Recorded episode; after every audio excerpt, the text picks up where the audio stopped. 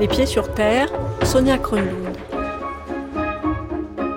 Des histoires, des enquêtes, des reportages. C'est bizarre quand les choses arrivent.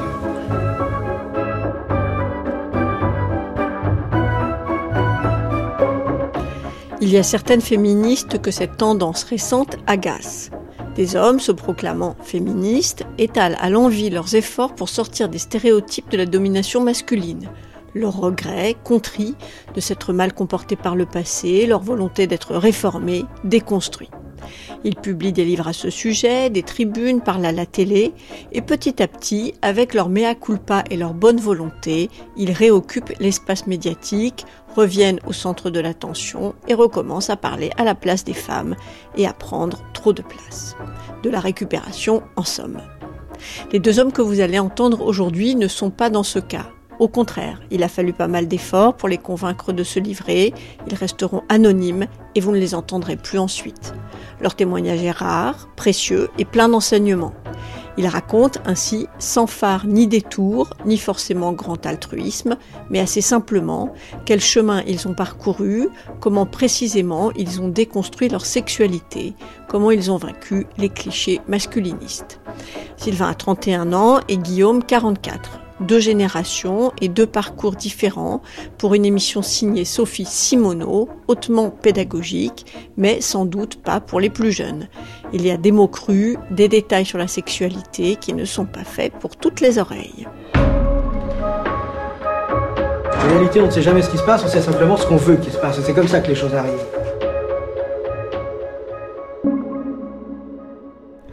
Donc, je m'appelle Sylvain, j'ai 31 ans, j'habite à Montpellier et euh, je travaille dans le social. Ma première fois, elle est assez drôle et chaotique. J'avais 17 ans. Et je fréquentais une fille euh, qui avait un mec, euh, qui évidemment n'était pas au courant. Et on, donc on finit chez moi. Donc on est en train de, de, de, de faire l'amour. C'est un petit peu compliqué comme toutes les premières fois de toute façon je pense. Mais j'étais déjà pas du tout, du tout à l'aise parce que, pour un truc très con, mais parce que j'étais, euh, à ce moment-là, je me sentais extrêmement serré. Je me sentais très serré en elle, quoi. Je me sens très bien, elle, elle, était elle sur moi, et je n'arrivais pas euh, à comprendre qu'est-ce que je pouvais faire. J'étais excité, j'avais une érection, quoi, mais, euh, mais c'était pas. Je, je, voyais pas comment est-ce qu'on pouvait jouir comme ça, quoi. C'était très bizarre. C'était pas, c'était pas désagréable, c'était juste que je voyais pas où ça allait quoi. Je voyais pas à quoi ça menait en fait d'être coincé comme ça dans un vagin quoi. Et que je me disais ok mais en fait il y a un truc que je comprends pas là. Il doit y avoir un, y avoir un truc. Mais que je sais pas ce que c'est.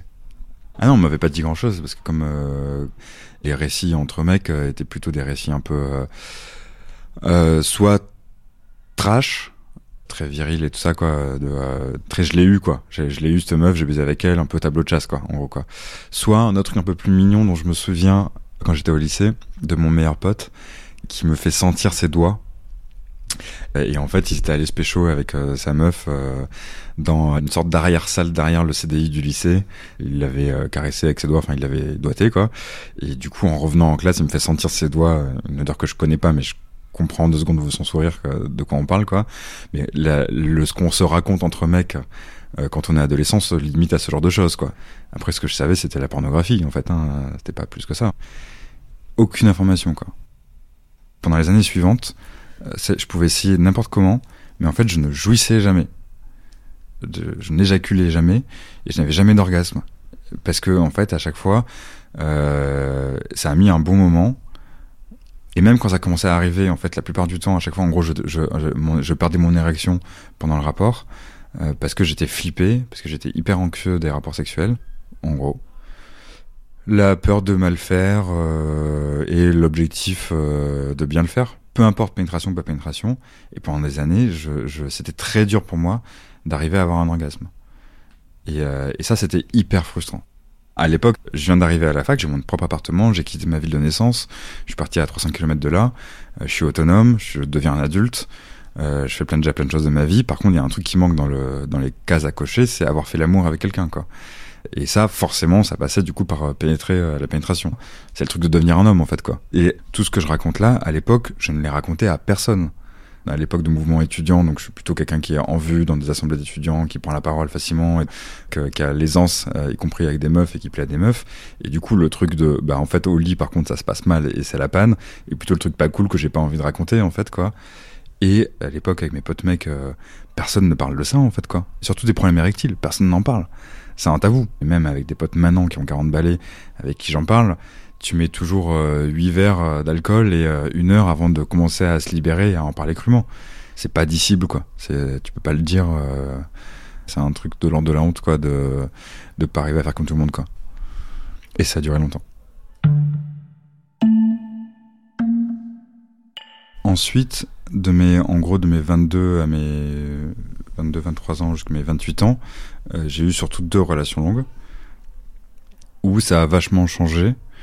Je, je, je couchais à, avec une fille qui était une pote à moi. J'aimais beaucoup cette fille et c'est la première fois que j'ai réussi un peu à parler de ça, à, à, dire en tout cas que je galérais souvent, que j'avais souvent des pannes. À l'époque, je disais ça, j'avais des pannes quoi. Et elle, elle me dit le conseil que sa mère lui avait prodigué. Et euh, elle me dit, ben en fait, vas-y, fais, enfin vraiment pense qu'à toi, éclate-toi, pense à ton plaisir. Ne, ne, pense pas à mon plaisir, pense purement à ton plaisir. Euh, ça sera sûrement très cool pour moi. Et puis euh, vas-y, et puis euh, on voit comment ça se passe quoi. Ne, ne, cherche pas à répondre à un code en gros quoi. Euh, de quoi t'as envie, fais-le comme t'as envie. Et ça m'avait vachement débloqué parce qu'en fait, en fait, ça avait été discuté en fait quoi. Elle avait lâché, mais ça avait duré 10 secondes de discussion peut-être, hein, peut-être pas, mais un peu plus. Mais euh, en tout cas, ça faisait baisser la tension, baisser le stress. Je me suis rendu compte à ce moment-là que j'adorais faire des cunis, que c'était un truc qui m'excitait énormément. Et on a fini par, du coup, euh, dans un second temps, en fait, à passer par la pénétration. C'était pas le truc que j'avais préféré, mais c'était c'était devenu cool. Et euh, j'ai compris un truc pendant ces relations, c'était la différence entre jouir, éjaculer, et avoir un orgasme, avoir vraiment du plaisir. Et ensuite, mon expérience suivante, euh, donc c'était avec euh, une nana, une copine que j'ai fréquentée pendant plusieurs mois, avec qui c'était une histoire très très cool. En fait, au début, il y avait un truc de classique, préliminaire, euh, plein de jeux, euh, y compris un peu des jeux de, domination, euh, un peu sympa, un peu marrant, un peu gentil, où on s'amusait beaucoup avec ça. Et à chaque fois, les deux trois premières fois, j'étais dans un, on était dans un truc de ok, on essaye la pénétration quand même, et ça foire. Et en fait, rapidement, là, parce que je me sentais vraiment en confiance, rapidement, je dis, en fait, la pénétration, c'est pas mon truc. Et je pense que c'est la première fois que je, que je l'ai dit clairement à quelqu'un. Et, et, du coup, pendant plusieurs mois, on a eu cette relation où on a fait évidemment tout ce qui est de l'ordre du sexe oral. On va dire le premier truc basique hors pénétration, c'est ça, quoi. Et puis en fait, juste à s'amuser pendant des heures, en fait, quoi. Sur les trucs de, de toucher, de de fesser, euh, de, de se tenir, de s'agripper, de, de dominer vraiment euh, clairement l'autre, euh, de s'agripper les corps, vraiment de se de se tenir en se pinçant quoi en se pinçant en se mordant et, et l'orgasme on pouvait l'avoir plein d'autres manières y compris en se masturbant l'un et l'autre séparément. Par exemple c'est un truc qu'on a expérimenté à ce moment-là. Et là on s'est vraiment éclaté pendant des mois. Et y compris d'ailleurs avec cette fille on a eu des moments de pénétration de temps en temps comme ça dans la panoplie globale de ce qu'on peut faire mais était devenu un truc parmi d'autres et, et en fait quand tu arrêtes d'avoir comme objectif l'orgasme et que tu prends juste l'objectif en soi du plaisir et de tous ces millions de plaisirs possibles à côté, c'est dix fois mieux parce que tu as eu le temps de faire plein, plein, plein, plein d'autres choses et plein, plein, plein d'autres plaisirs pour être arrivé à une puissance totale. Enfin, ce triptyque euh, orgasme, éjaculation, pénétration, quoi. Si tu les mets ensemble et que c'est ton objectif, oh en fait, tu retombes dans la routine et tu rates les trois heures de plaisir autour, quoi. Et du coup, tu rates le vrai orgasme, justement, quoi. C'est pour ça qu'on s'est éclaté de ouf, quoi on rigolait en fait beaucoup quoi vraiment euh, on jouissait en rigolant euh, c'était c'était très joyeux en fait comme sexualité quoi et on garde tous les deux un super souvenir de cette cette relation euh, intimement déjà effectivement mais aussi sexuellement je crois que ça nous a beaucoup marqué tous les deux le fait d'avoir expérimenté pendant plusieurs mois une sexualité non pénétrative on va dire quoi mais mais j'adore ma sexualité et je, je, dirais qu'aujourd'hui elle est elle est plurielle de penser à la sexualité que par la pénétration, l'éjaculation et l'orgasme, ça te tue ton imagination. Et donc, du coup, je trouve qu'à l'inverse, maintenant, j'ai une sexualité qui est active et curieuse, quoi. Je suis à peu près capable de tester tout ce qu'on me propose. Euh, enfin, je sais pas tout tester. Je pense à mettre une vie à, à tout tester. Mais théoriquement, j'aimerais bien tout tester. donc c'est cool quoi. C'est joyeux et c'est cool d'être curieux ensemble. Donc c'est cool la sexualité. Une fois qu'on a viré la pénétration comme alpha et oméga, c'est cool la sexualité.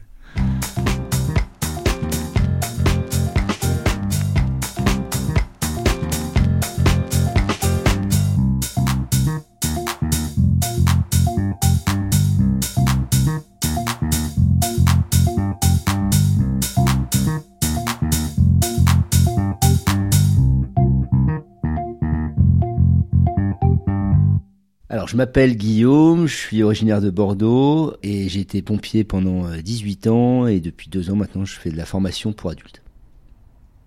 Alors ma sexualité a commencé, je dirais, en arrivant au collège. Il y avait une fille, euh, Stéphanie, je pensais au sexe avec elle. À l'époque je savais même pas ce que c'était. Euh, le sexe, mais je savais qu'il fallait qu'on fasse quelque chose tous les deux, quoi je regardais euh, les émissions à la télé, euh, Hélène et les garçons, euh, tous ces trucs, et voilà, je sentais bien que que pour être un homme, bah, il fallait conquérir une femme, quoi. Alors les revues pornographiques du collège, je, crois que je les, ai trouvées. Il y avait un endroit où on allait faire des tags dans une usine et il y avait des trucs qui traînaient. Et je les avais ramenés chez moi, je les avais feuilletés et j'avais trouvé ça trop beau, quoi. c'est marrant, le premier truc, c'est des beaux mecs, des belles filles.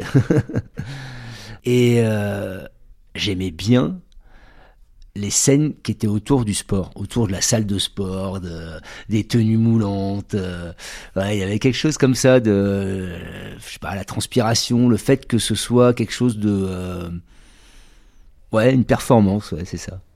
Il y avait, y avait pas de tendresse dans les relations que j'imaginais avec les femmes. C'était tout de suite des relations charnelles, quoi. Au lycée, il y avait une fille une belle rouquine. Un jour, ça y est, on s'embrasse. Donc j'étais super content et tout. Et puis, euh, elle me quitte euh, le lendemain ou deux jours après, sans m'expliquer ce qui se passe, rien. Et puis après, euh, j'apprends qu'elle voulait sortir avec mon meilleur pote, Mehdi, l'Iranien, beau gosse de service. Donc à ce moment-là, je me dis, pas dans le game, quoi. Physiquement, j'étais petit, comme je suis encore aujourd'hui, un petit mètre 68, pas très costaud, bouton, appareil dentaire. ouais, non, j'étais pas très. Euh, en tout cas, l'année d'après, je me suis inscrit dans une salle de musculation. Et là, j'ai commencé à être un peu plus costaud. Et donc, du coup, je pense inconsciemment à m'affirmer un peu plus. C'était euh, le fait d'être gros, de prendre de la place, quoi. C'est ça. Je me disais, c'est comme ça qu'on est un homme, quoi. Et c'est là que j'ai eu ma première fois. J'étais en, en terminale. J'avais emprunté la voiture de mes parents. On part à la plage. Et par contre, j'ai aucun souvenir. Le seul souvenir que j'ai, c'est que j'ai utilisé trois capotes. Les trois capotes, je sais pas si à chaque fois j'avais joui, mais en tout cas, tout ce que je sais, c'est que euh, j'étais hyper content le lendemain et j'étais fier de moi. Euh, bon, je, regardais des livres porno, mais j'avais quand même commencé à regarder quelques films. Et dans les films, le mec, il fallait qu'il dure, qu'il dure, qu'il dure. Euh, et puis, bah, c'était mon cas, quoi. J'étais pas quelqu'un qui était sûr de lui. mes résultats scolaires étaient, étaient plus que moyens. À chaque fois, on me marquait peut mieux faire. Donc, enfin, j'avais trouvé un truc où j'étais performant. Donc la vie était bien partie. Donc après, je suis parti à la fac. Je suis sorti avec des filles. Euh, au lit, c'était toujours bien. Euh, j'ai eu ma première copine officielle. Euh, tout allait bien. je faisais une école pour devenir donc officier chez les pompiers. Et ensuite, c'est là que ça s'est un petit peu dégradé, on va dire. Pendant mon service, donc c'était chez les pompiers, je me rappelle très bien d'une soirée où euh, on a pris un apéro. J'ai été invité dans la chambre de mecs euh, qui étaient un peu plus anciens. Et surtout, en fait, je les entendais parler et ces mecs, ils avaient de la bouteille chez les pompiers. Et là, je me rends compte qu'en fait, chez les pompiers, bah, les mecs, pour un rapport sexuel, ils disent piner. Donc, chez les pompiers, ça pinait beaucoup. J'apprends qu'il y a le bal du 14 juillet, qu'il y a des filles qui viennent euh, juste pour euh, pour avoir un rapport sexuel avec eux, euh, que il y en a même des fois ils sont plusieurs sur elles. Enfin, et puis là je me rends compte que parce que bon j'avais commencé à passer à autre chose au niveau de la pornographie et je commence à me rendre compte que ce que je voyais dans les films, bah ça se passait dans les casernes en vrai. Et je me rappelle toujours, je crois que c'était la première fois que je parlais avec un mec vraiment de qu'est-ce qui se passe quand t'es au lit avec une, avec une fille. Et le mec, alors c'était un ancien pompier de Paris. Je me rappelle, euh, on avait la douche qui était dans la chambre. Il sort de la douche à poil. Le gars, c'était un big Jim.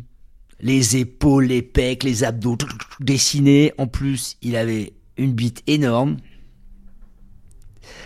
Et, euh, et là, je fais, waouh, où est-ce que je suis tombé? Et, euh, et, le gars, il dit, oh bah ça va être mieux qu'à Paris ici. Et je dis, ah bah ouais. Donc il y avait vraiment euh, ce mythe du pompier performant au lit qui, euh, euh, qui était là-dedans. Et le problème, c'est que bah, j'étais pas le, gars populaire en fait avec ces mecs-là. J'étais pas grand, j'avais pas de cheveux, et en fait chez les pompiers, bah, comme dans tous ces milieux d'hommes, on taille beaucoup. Donc ah, le petit chauve, ah, alors en plus, j'étais pas gros, hein, mais quand on voit pas tes tablettes, t'es un gros sac quand les mecs ils sortent en soirée, c'est la chasse quoi. Et puis après, euh, quand le lendemain ils en parlent, ah machin, il a chopé euh, la blonde là, bah dis donc machin. Et en fait, il est valorisé par les autres, alors que toi, bah déjà t'es pas sorti, donc le lendemain t'es pas valorisé. Et le seul truc sur lequel on parle de toi, c'est euh, bah t'as reculé dans un poteau ou t'as fait tomber un tuyau pendant la manœuvre ou et en fait ce monde il se valorise autour euh, des mecs bah, qui euh, bah, sont forts en sport, sont forts en manœuvre, sont forts chez les pompiers, et des fois même, ils ont même pas besoin d'être forts chez les pompiers à partir du moment où ils euh, prennent l'apéro ou alors qu'ils connaissent des filles. Alors que toi, quand tu vas pas en soirée, bah, t'es dans la case des, losers, quoi, des mecs qui, voilà, et tu fais même honte. T'as des mecs qui vont dire, mais lui, c'est pas un vrai pompier. J'ai honte qu'il ait un uniforme, ce mec. Donc du coup, ma confiance en moi avait descendu par rapport à ça je rentrais pas dans le moule en fait. Ensuite, je suis rentré pompier pro et j'ai fait les classes. Donc pendant euh, quatre mois, euh, on fait l'instruction et pendant les classes, c'est là que je rencontre ma première femme. Je la trouve pas spécialement belle. Elle me plaisait pas. Euh, son visage me plaisait pas. Mais je me disais, de toute façon, tu pourras pas ramener mieux. Et donc, je suis resté neuf ans avec elle. Je me suis marié et six mois après, je la quittais. Alors, je la quitte au bout de 9 ans parce que bah, sexuellement, ça allait plus. On le faisait de moins en moins souvent euh, et euh, ça avait un rapport aussi avec le fait que bah, moi, je durais hyper longtemps. Souvent, elle me disait, mais tu veux pas qu'on fasse juste un petit coup, euh, un quickie, elle appelait ça. Mais sauf que moi, c'était impossible. Parce qu'en fait, moi, ça durait 45 minutes, une heure à chaque fois je pouvais pas jouir tout de suite quoi. Et, et puis en plus je, prenais je prenais mon pied quoi. Je j'aimais bien euh, voilà. Donc je faisais comme dans les films je faisais toutes les positions euh, je, me, je me rappelle d'un jour. En même temps j'étais euh, prof de roller dans un skatepark et je me rappelle il y avait un gars il était CRS et je lui avais expliqué qu'une nana je pouvais lui faire faire un 360 sans sortir d'elle. Je suis sur elle je la fais tourner, tourner, tourner, tourner, comme un, un, un poulet dans un four, par exemple. et, euh, et, en fait, euh, voilà, je, je, lui fais passer une jambe, tac, tac, tac, et je lui fais faire un tour complet. Et je me rappelle que le gars m'avait demandé comment je faisais ça. Et je me rappelle, euh, devant les autres profs, ben, sur le CRS, j'avais fait les positions, quoi. C'était ridicule quand j'y pense. Mais ça avait fait marrer tout le monde. Et, euh, et lui disait, mais je comprends pas comment tu fais et tout. Et euh, donc, à ce moment-là, moi, je me valorisais euh, avec mes, mes performances sexuelles, mais concrètement, dans mon couple, c'est pas ça qui marchait. Puisque voilà, elle, elle disait que voilà, elle voulait des quickies, euh, et puis à l'époque, je discutais pas du tout de euh, est-ce qu'elle jouissait, est-ce qu'elle avait mal, est-ce que des fois, parce que voilà, quand tu dures 45 minutes, une heure, il y a un moment ça frotte quoi. Enfin, et maintenant avec le recul, je me rends compte que je faisais un tennis en fait je, je, faisais je faisais pas l'amour c'était euh, voilà alors si il y avait la jouissance au bout euh, mais euh, et euh, je me rappelle d'un soir ça, ça ça ça a coupé vraiment quelque chose j'étais voilà j'avais envie de lui faire l'amour je la regarde je lui caresse le sein comme ça et elle elle me regarde et elle met ses mains sur mon torse Et, elle me secoue les pecs comme ça en disant ah, Tu crois que ça donne envie, ça? Et là, j'étais mal. Je dis, oh là là, elle m'avait. Enfin, pour moi, j'étais humilié, quoi. Et euh, à ce moment-là, je comprends rien. Je me dis pas ah peut-être que elle voudrait un peu plus de sensualité, peut-être que je suis un petit peu bourrin. Mais ouais non, à ce moment-là pour moi c'est elle. C'est elle le problème, c'est pas moi.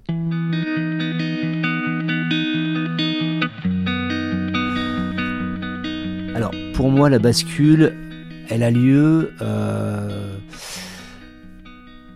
à un moment je me retrouve célibataire et euh, à ce moment-là, j'ai eu des changements d'ordre personnel. J'ai perdu mon frère, je me suis beaucoup interrogé sur ma vie.